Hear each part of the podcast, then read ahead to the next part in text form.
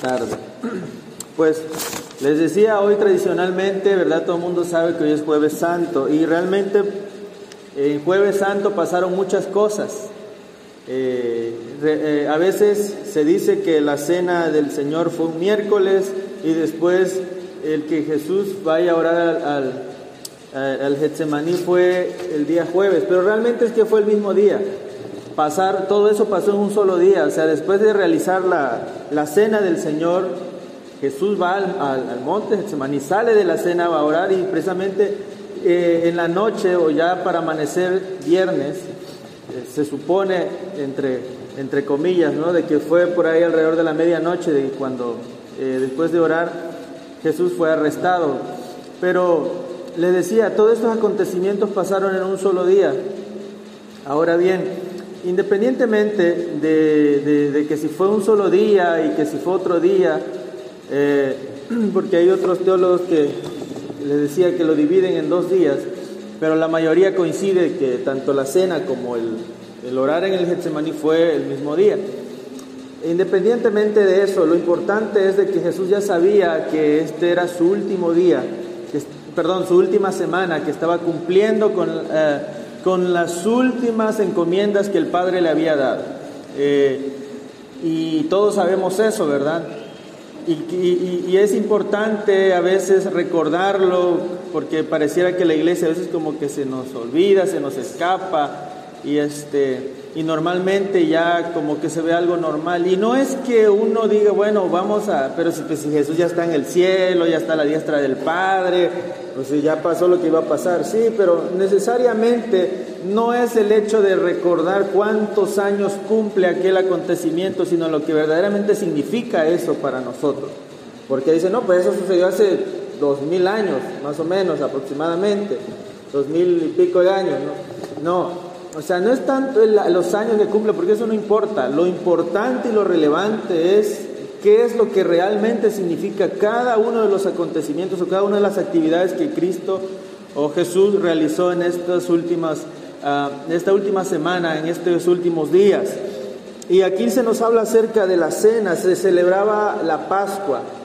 Esto es una, que también lo sabemos, ¿verdad? Que viene desde el Antiguo Testamento, cuando el pueblo de Israel es sacado de Egipto. ¿Se acuerdan de que el Señor les da instrucciones de que maten un cordero, lo hagan, eh, lo abran, ¿verdad? Y con hierbas amargas y con panes, este, sin levadura, que tenían que comer para que eh, tuvieran que estar preparados para cuando este, el ángel de la muerte pasara por todos esos, ya ellos estuvieran preparados porque iban a recibir la orden de que tenían que salir y entonces con lo que tuvieran, ¿verdad? Tenían que agarrar sus cosas y, órale, nos vamos, porque ya es tiempo, y ya, ya el Señor te había determinado los tiempos, ¿no? Entonces lo que se celebraba precisamente anualmente era eso, eh, y era una fiesta solemne porque era lo que identificaba al pueblo de Israel. Entonces, la liberación del pueblo de Egipto, pero habían caído en otra esclavitud que era la esclavitud espiritual y era aún peor todavía, porque se habían mezclado tanto la religión con el gobierno y si se dan cuenta,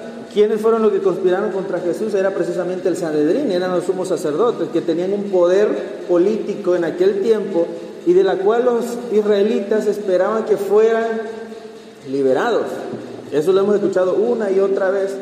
Y Jesús dedica todo eh, estos, este, estos días atrás, le dedica a la gente. Pero a mí me encanta este versículo de la cena, porque en este versículo, o en, esto, o en estos versículos, Jesús nos está hablando que dedica tiempo para su círculo íntimo. ¿Quiénes son su círculo íntimo? Cada uno de nosotros, en este caso eran los discípulos, pero hoy día somos, es cada uno de nosotros los que conocemos al Señor. Nosotros pertenecemos o deberíamos de pertenecer al círculo íntimo de Jesús. Y entonces dice que Él agarra y ordena de que por favor los discípulos organicen la fiesta de, de la Pascua, de lo que se iba a celebrar en, el, aposento alto, un aposento alto realmente. Entonces, dice, bueno, ¿y qué vamos a hacer? Reciben instrucciones, vayan con un hombre, él les saldrá al encuentro y entonces eh, van a hacer esto y lo otro y les da todo lo que acabamos de leer. Y si se dan cuenta, también pasó lo mismo cuando iba a hacer la entrada triunfal. ¿Cómo va a entrar? No, pues vayan en casa de fulano de tal, hay un pollino que es hijo de asna, que nunca ha sido montado, ahí lo van a encontrar atado, desatado, y si alguien le dice qué es lo que quiere, que el maestro lo necesita. Lo mismo pasa aquí, dice, ¿dónde, dice el maestro, dónde está el lugar que tú has preparado? Yo me pregunto, ¿y cómo sabía aquel hombre que el maestro necesitaba un lugar?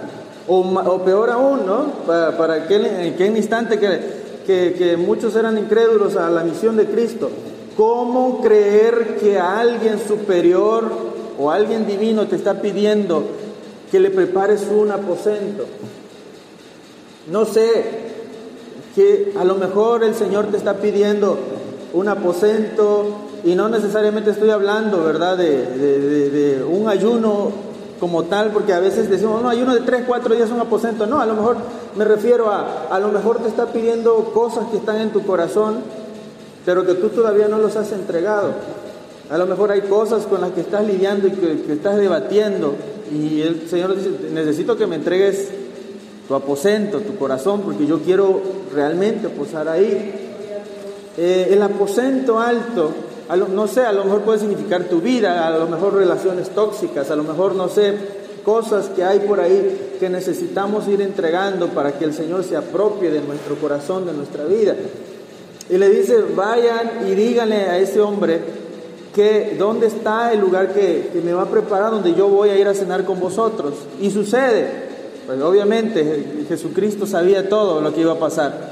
Y entonces, si nos damos cuenta, esta es una fiesta nacional, pero Jesús decide ir a una, lo hace una, más que una fiesta, lo hace un evento particular o muy privado con sus discípulos. Y a veces el Señor muchas veces ha arreglado citas tan personales, tan privadas con nosotros, pero muchas veces nosotros por no estar atentos o por no tener esa conexión con Él, nos hemos perdido de muchas citas privadas con Él o muchas citas, o muchos encuentros personales divinos con Él.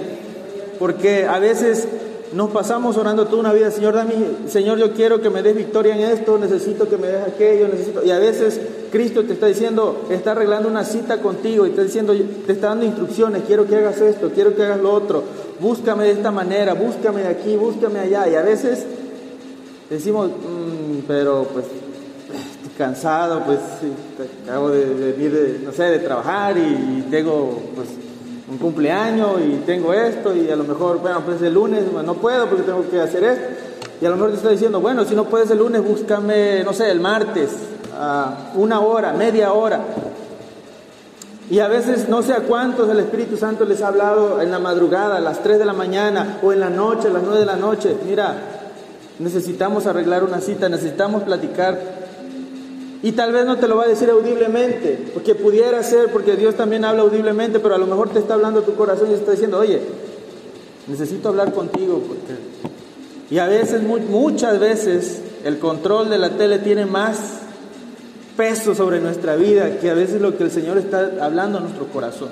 Y a veces Cristo no, no, no, no, no es que realmente te está exigiendo algo, sino muchas veces quiere saber qué tanto control te, él tiene sobre nuestra vida o qué tanto control le damos a nosotros, a nosotros a Él. Porque acuérdese que Él es un caballero y siempre va a respetar nuestras decisiones. Y a veces nosotros abusamos precisamente de eso, como sabemos que Él nos respeta, pues está bien. Pero el Señor siempre arregla algo privado, algo íntimo, más allá de esa búsqueda de venir a congregarnos, más allá de estar aquí cantando y reunidos todos, ¿verdad? Que eso es maravilloso. Pero a veces el Señor quiere algo privado contigo, conmigo, con cada uno, porque quiere mostrarnos algo. ¿Y sabe por qué hace una cita privada con sus discípulos? Porque es algo personal que Él iba a tratar con ellos y ellos ni se daban cuenta. Porque realmente ellos ni se esperaban de que Jesús ya se estaba despidiendo, ellos no entendían que Jesús se estaba despidiendo de ellos.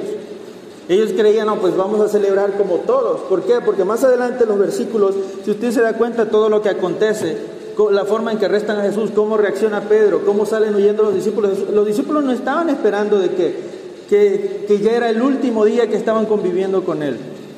Entonces, a veces eh, nosotros estamos tan acostumbrados, ¿verdad? Y decimos, no, pues es que somos cristianos, adoramos y todo, pero nos acostumbramos tanto que vemos eh, que lo sagrado lo convertimos en algo común. O nuestra relación con Cristo, pues soy cristiano y ya, pues soy cristiano, ya, ya soy, soy salvo, pues ya, ya canté, ya oré, ya es todo. Pero a lo mejor Cristo nos está pidiendo algo más, un poco más profundo, un poquito más, porque a lo mejor te quiere revelar algo que a otro no les, no les revelaría. Porque ciertamente muchos dicen, no, pues es que ya, ya todo está revelado, está en su palabra. Sí, pero hay cosas muy específicas que va a tratar contigo, contigo y contigo, con cada uno de diferente manera.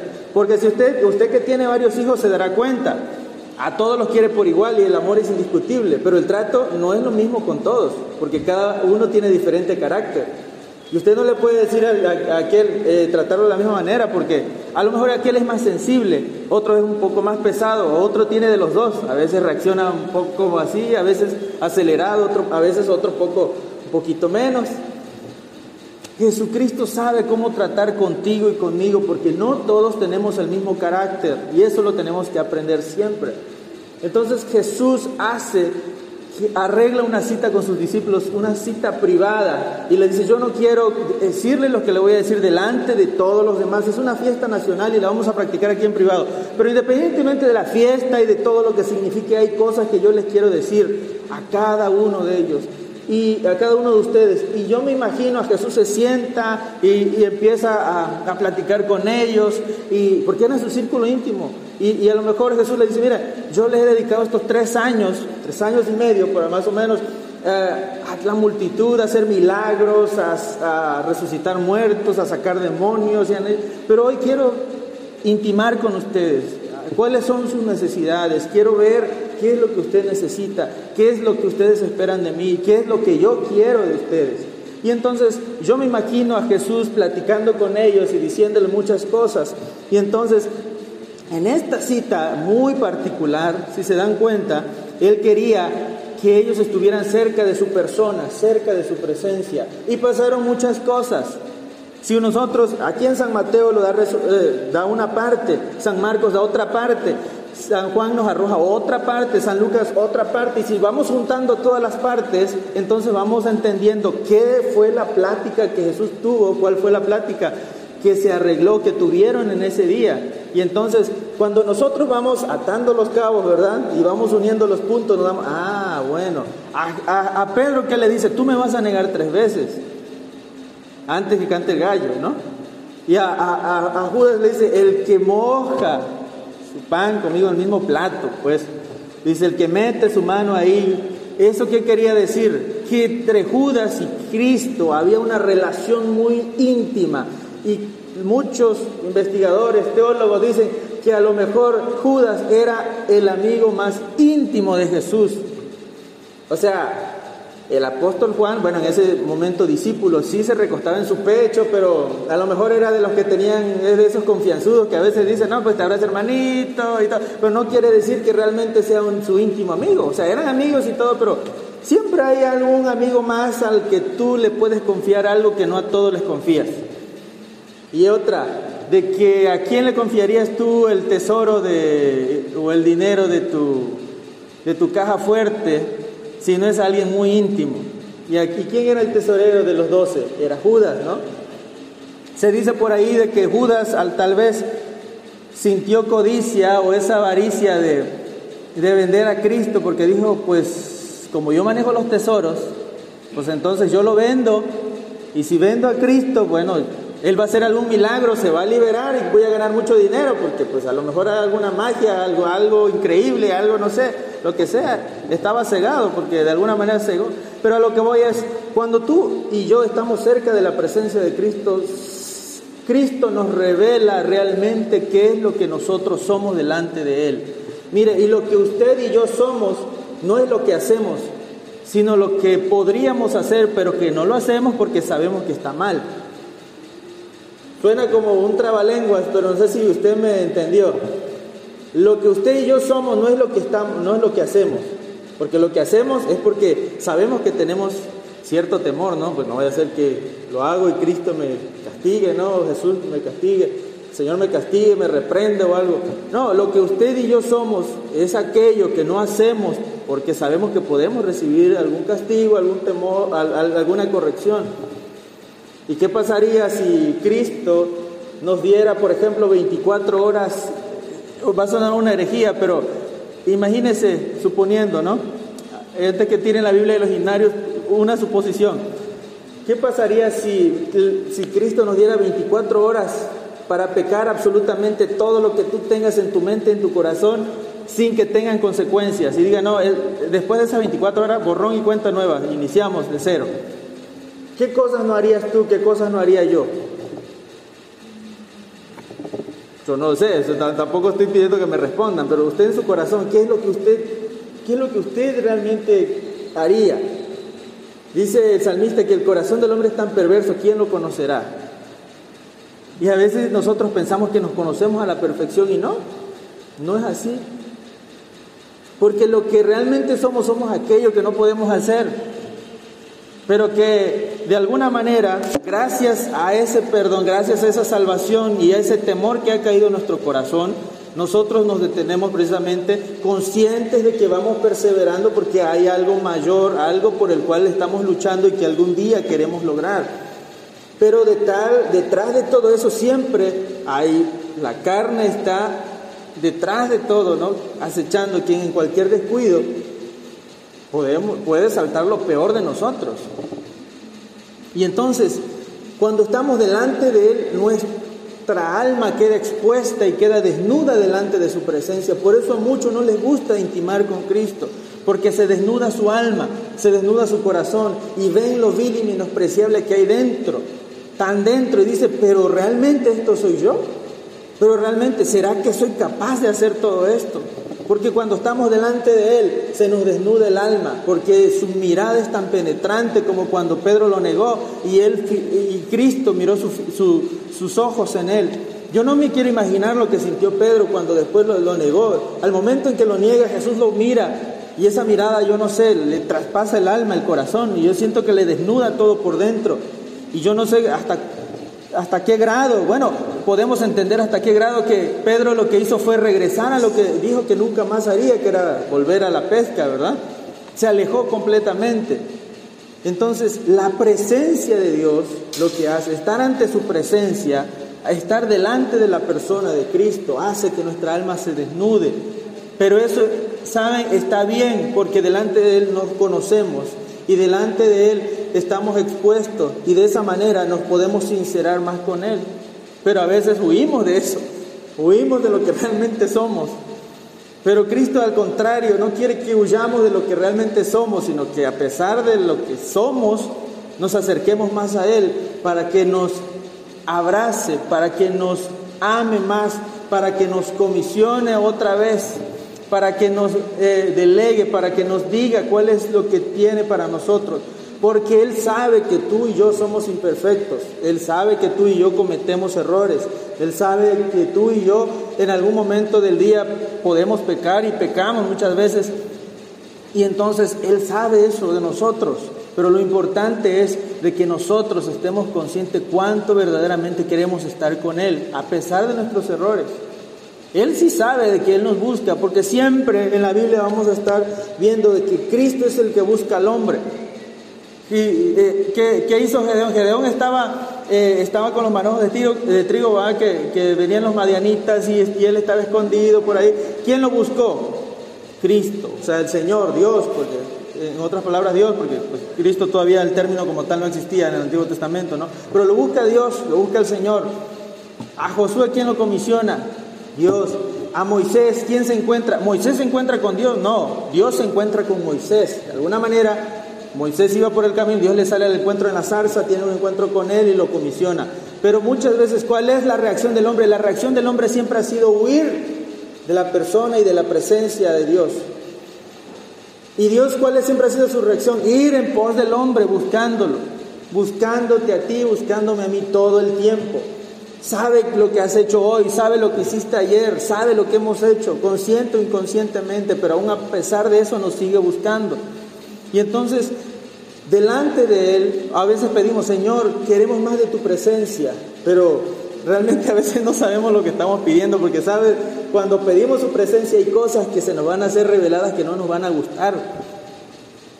¿Por qué? Porque cuando estamos delante de Él vamos descubriendo cosas, porque Él nos va revelando cosas, nos va mostrando cosas y hay cosas que no nos van a gustar. Ahí es donde vamos a ver quiénes son los que verdaderamente nos aman y quiénes no, quiénes nos dan la espalda, quiénes nos traicionan, quiénes nos apuñalan, quiénes verdaderamente nos animan. Cuando estamos delante de la presencia de Dios se revela todo, el velo cae y entonces cuando nosotros decimos, pero ¿y qué es todo esto? Dice, pero tú Tú pediste el, estar en mi presencia, tú pediste mi presencia, que yo esté contigo. Y entonces cuando estamos delante de la presencia se nos desnuda el alma, pero también se nos revela todo. No sé si me explico. Se nos desnuda el alma porque Él nos, eh, exacerba, él, él nos hace un escaneo de quiénes somos y nos dice, mira, tú eres esto, pero independientemente de que tú seas esto, lo que yo quiero es de que tú siempre elijas estar conmigo. Y independientemente de tus errores, yo quiero que tú estés conmigo. Independientemente de todo, quiero que tú siempre quieras servirme. El Señor sabe que eres imperfecto. Sabe que yo soy imperfecto, que tú eres imperfecta, pero que a pesar de eso tú elijas servirle a Él todos los días. Y que siempre estemos conscientes de que necesitamos de Él y estar en su presencia día con día, porque solo o lejos de Él nada podremos hacer. Y entonces está en la cena y esa cena significa el lugar de intimidad y de solemnidad.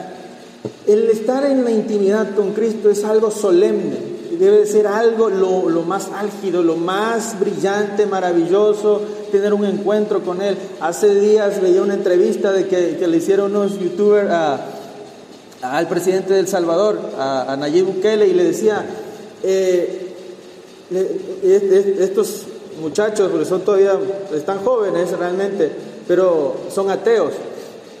Y siempre a veces se, la pasan tirándole que la religión, que a Cristo, que a esto y lo otro. Entonces hacen una entrevista con él, él los recibe y ellos empiezan a preguntarle de su gobierno y de aquí, de allá y de todo. Pero en algún momento él, pues obviamente por ser el presidente sabe manejar los medios, capta y toma el control de la entrevista. Y entonces ellos le dicen, eh, ¿y cuál es el éxito de tu gobierno? Y él, nos agarra, él es descendiente de judíos. Entonces, por, tal, el nombre ¿no? y el apellido. Y, es, y agarra y él dice, Mi, el éxito que de todo esto es que yo dependo de Dios y me dejo guiar por Dios. Le dijo él ahí en la entrevista. Independientemente de de, que estemos de acuerdo en muchas cosas o no, de si hace o no, pero a lo que voy son sus palabras y, entonces ellos se quedan como que, ¿cómo es eso? Dice, hoy yo siempre he dicho que si no me dejo guiar por Dios yo nunca podré hacer nada. Y hoy, bajo, eh, hoy Dios me tiene aquí, pero mañana tal vez me tenga en otro lugar, yo no lo sé. Pero sabes algo, yo soy consciente y ustedes deberían de ser conscientes que lo sigue mucha gente, de que hay alguien más grande que ustedes y más grande que yo y que sin Él nada podemos hacer porque Él ha determinado todas las cosas, todo lo que va a pasar y todo lo que no va a pasar también. Y entonces capta la atención de ellos y ellos se quedan sorprendidos y alguno de ellos le dice, pero ¿y cómo es que tú te comunicas con Dios? Y hasta se veía un poco perplejos, ¿no? ¿Y cómo es esa relación que tú tienes con Dios o cómo hablas con Él? ¿Cómo, cómo le haces? Y él en un tono eh, eh, sarcástico, humorístico, también le dice, pues le hablo en español. Él dice, mira, dice, no importa el idioma que tú hables, Dios te entiende a la perfección porque es el creador de todo. ¿Y sabes cómo hablo con Él? Como estoy hablando contigo, como un amigo. Simplemente soy sincero con Él, me, hablo, me abro, abro el corazón con Él y le digo, mis necesidades, cuánta falta me hace todos los días. Y le empieza a dar una serie de cosas. Y entonces ellos se quedan atónitos, se quedan perplejos y por seis, ocho minutos no dicen absolutamente nada, o sea, no saben qué decir. ¿Por qué es? Porque realmente cuando uno es guiado por Cristo, cuando tienes la presencia o cuando tienes la sabiduría que te da esa presencia, realmente las demás bocas tienen que callar. Y a veces no es necesario que te andes agarrando con la gente y diciendo, ah, ¿qué es esto? Hay gente que debate de la Biblia y que a mí me, hartazga, me frustra eso de estar debatiendo porque eh, hay gente que se agarra unas peleas santas ahí, callejeras y todo, ah, que sí, es el otro. No. ¿Sabes cuándo nosotros buscáramos más la presencia del Señor? No, no habría razón para, para pelear tanto, porque la palabra que sale de tu boca es la directa y necesaria que esa persona necesita. Y te aseguro que esa persona quedaría muda, o si no le gusta, tal vez se diera la vuelta y se fuera, pero no iba a ser necesario estar tanto debate y tanto rollo muchas veces. ¿Por qué? Porque todo eso sucede cuando estamos delante de la presencia de Cristo. Porque la presencia del Señor, cuando tú, Él arregla una cita contigo porque quiere algo especial. Decía Marco Brunet, a veces estoy viendo el partido de fútbol de, Brasil y a veces el Señor habla a mi corazón y me dice, eh, necesito platicar contigo. Y dice, Señor, va al medio tiempo, todavía no acaba el partido. Pero yo digo, no, no, no, porque estoy despreciando una audiencia con el rey del universo por perderlo por un partido de fútbol. Entonces apago la tele, me voy al cuarto y si y de repente entrando al cuarto comienzo a hablar en lengua, siento que la presencia me toma por completo y entonces puedo entender que no es tanto quizá el tiempo que yo pueda pasar con él, sino la dependencia que él quiere que yo tenga con él hasta dónde yo puedo controlar todo lo que está a mí, si no me absorbe más que su presencia, lo que él dice. Y, tiene razón. Y entonces aquí con los discípulos Él les revela muchas cosas. Es un lugar, el, lugar de intimidad con Cristo debe ser un lugar solemne, un momento solemne. Pero eso ya se ha perdido en las iglesias, ya no hay esa solemnidad. Y sí, no estoy diciendo que usted no ore, y, es, y, sería una tontería decir, ¿verdad?, que usted no busca a Dios, usted se vaya al infierno, usted no. No estoy hablando de eso, no estoy hablando de que usted se vaya al infierno por el hecho de... Estoy hablando de que hay cosas que Cristo quiere hablar con usted personalmente y que tal vez no se lo ha dicho o no lo ha entendido porque no ha aceptado esa cita divina que tiene con usted en su cuarto, en su habitación o en este lugar, no sé, no sé quién le ha mandado a hacer. O dónde ha arreglado ese aposento alto con usted. O desde cuándo le está diciendo tiene que hacer esto, pero no lo ha, pero no lo ha hecho. A lo mejor te ha mandado, no sé, a hacer algo, alguna benevolencia. Y no estoy hablando necesariamente de despensa, sino de alguna acción con alguien.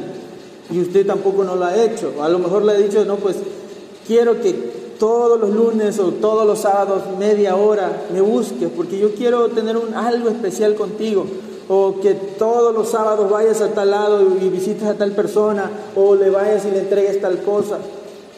Pero a veces nosotros, pero no creo es mi pensamiento tal vez, tal vez es mi pensamiento, no sé, siento que, que no, no, no creo que sea de Dios.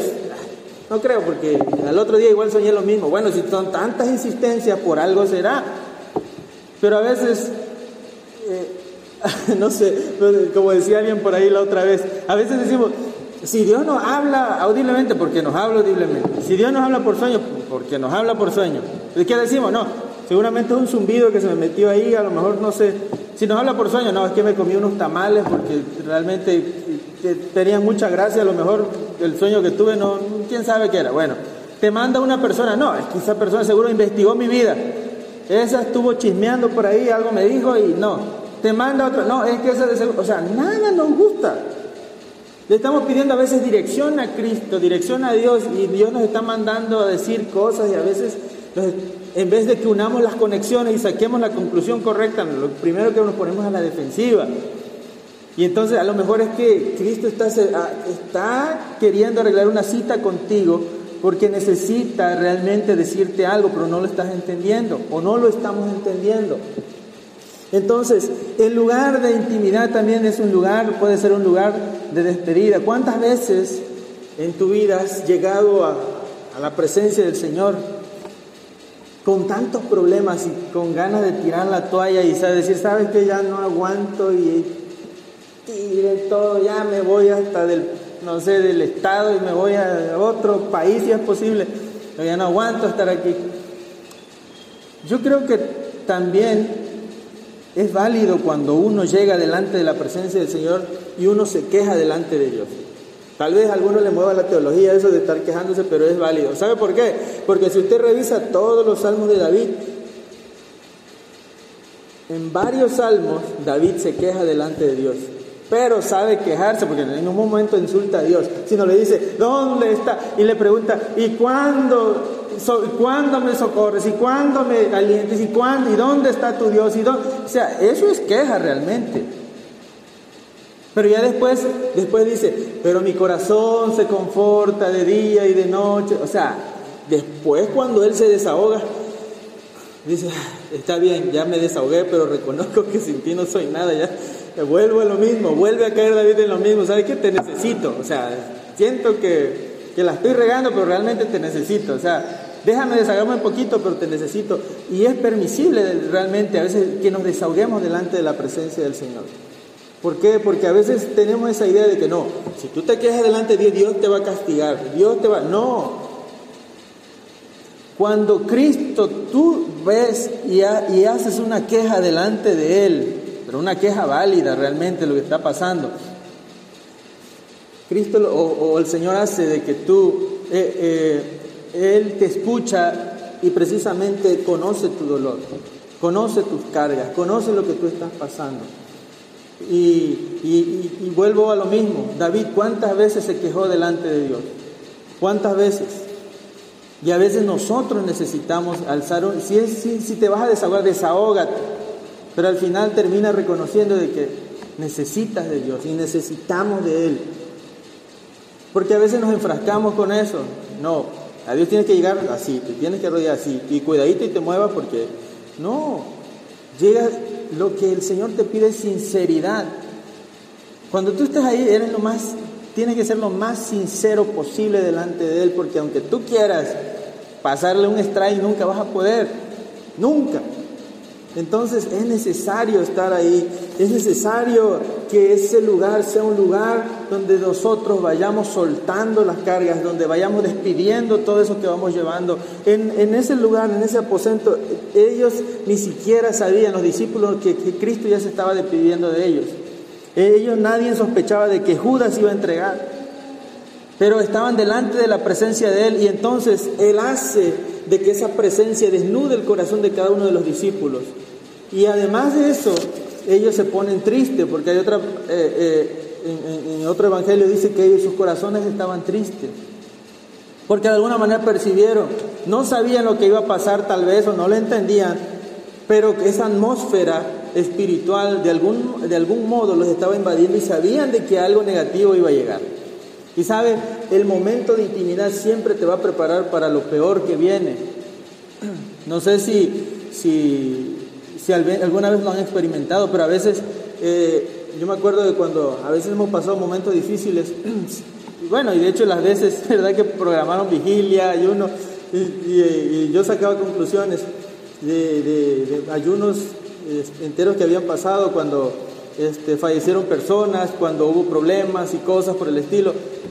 Dios nos preparó para ese tiempo, unas semanas antes. Y ese es un, lugar de intimidad, un lugar de aposento. Y precisamente Dios nunca va a permitir que pase algo sin antes avisarte, sin antes que tú te prepares. Bueno, si no quisiste prepararte es tu problema, pero Él siempre te da la oportunidad de que tú te prepares.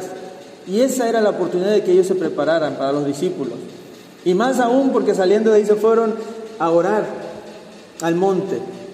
O sea, ellos ya de alguna manera estaban advertidos. Y entonces el lugar de el aposento, el lugar de de, la cercanía, el lugar de la presencia, de esa reunión con Cristo, va más allá de una cena. Es verdad, hubo lavatorio de pies compartieron, eh, eh, no sé, los, panes y levadura, eh, tomaron el vino y todo lo demás que ya sabemos, pero hay más atrás de todo eso que nosotros siempre estamos acostumbrados y, nos, interesa, ¿verdad? Eso de que, y toma el vino, que esto es mi sangre, y toma el pan, que esto es mi cuerpo, y esto, pero detrás de todo eso hay algo más y nos ponemos a analizar que es que estaban delante de la presencia de Cristo y delante de la presencia de Cristo fueron desnudados cada uno y sobre todo las intenciones de su corazón, fueron desnudadas sus fragilidades, fueron desnudadas todas sus imperfecciones. Pero de ellos dependían de, ese, de esa hora en adelante ¿Qué, era lo que iban a hacer? Muchos dicen que tal vez Judas pudo haber alcanzado perdón si no se hubiera colgado. Pero fue tal, ¿verdad?, que su plan que no se detuvo y al final eso lo terminó llevando a la tumba y pues también al infierno, ¿no? Pero algunos analizan y dicen, bueno, Pedro lo negó tres veces, Judas lo, bueno, lo vendió y todo pudo, eh, intentó retractarse, pero al final de cuentas no se arrepintió sino que al contrario fue tanto, le pesó tanto, ¿verdad? Pues yo me pongo a pensar, a lo mejor digo, entregué al Rey del Universo y vio que Jesús no hizo nada y dijo, la regué rotundamente, ¿verdad? Pero independientemente de eso, su alma fue desnudada realmente quién era delante de la presencia de Cristo. Pedro fue desnudado porque además eh, Cristo le dice, eh, Pedro le dice, Señor, si es posible, yo voy contigo hasta la muerte. dice, ah, yo creo que Pedro era mexicano porque era aventado para todo, ¿no? A veces dice, no, pues vamos a cruzar la frontera y todo, y nos vamos allá, si no, pues nos vamos de mojado, lo que sea, pero llegamos a Estados Unidos, aventado para todo. Y, y Cristo que le dice, no, Pedro, tranquilo, no te me andes acelerando, tú me vas a negar tres veces antes que el gallo ese que está allá del vecino cante, tú me vas a negar. y, yo me supongo que la Biblia narra nada más de esos dos porque fue algo eh, que realmente pues mm, eh, quisieron enmarcar más. Pero yo puedo imaginarme que Cristo a cada uno le fue diciendo, ¿sabes qué Tomás? Tú eres incrédulo y no vas a creer cuando me veas después del resultado. Tal vez le diga algo más a Felipe, no sea a Natanael, mira, tú vas a hacer esto, tú vas a hacer aquello, lo otro. Y es lo mismo que pasa en la presencia de Dios. Por eso a veces huimos de la presencia de Dios, porque ¿qué me va a decir? ¿Será que me va a decir que lo voy a negar? Que ¿Será que me va a decir que la voy a regar otra vez? Pero no importa lo que diga, porque no, eh, Cristo lo que le está diciendo, no importa lo que tú vas a hacer, sino lo importante es lo, cuán determinación vas a pasar todo ese proceso. Porque todos vamos, en algún momento, tendemos siempre a fallar. Pero lo importante es reconocer realmente nuestra fragilidad y lo poderoso que es Él, para que esa obra se perfeccione en nosotros, como dice Pablo, para que su poder se perfeccione en nuestras vidas.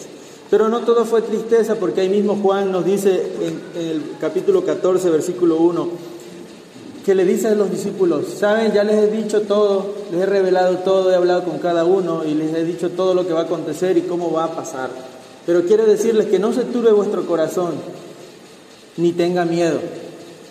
y más adelante le sigue diciendo el versículo 18, 14, 18, no os dejaré huérfanos.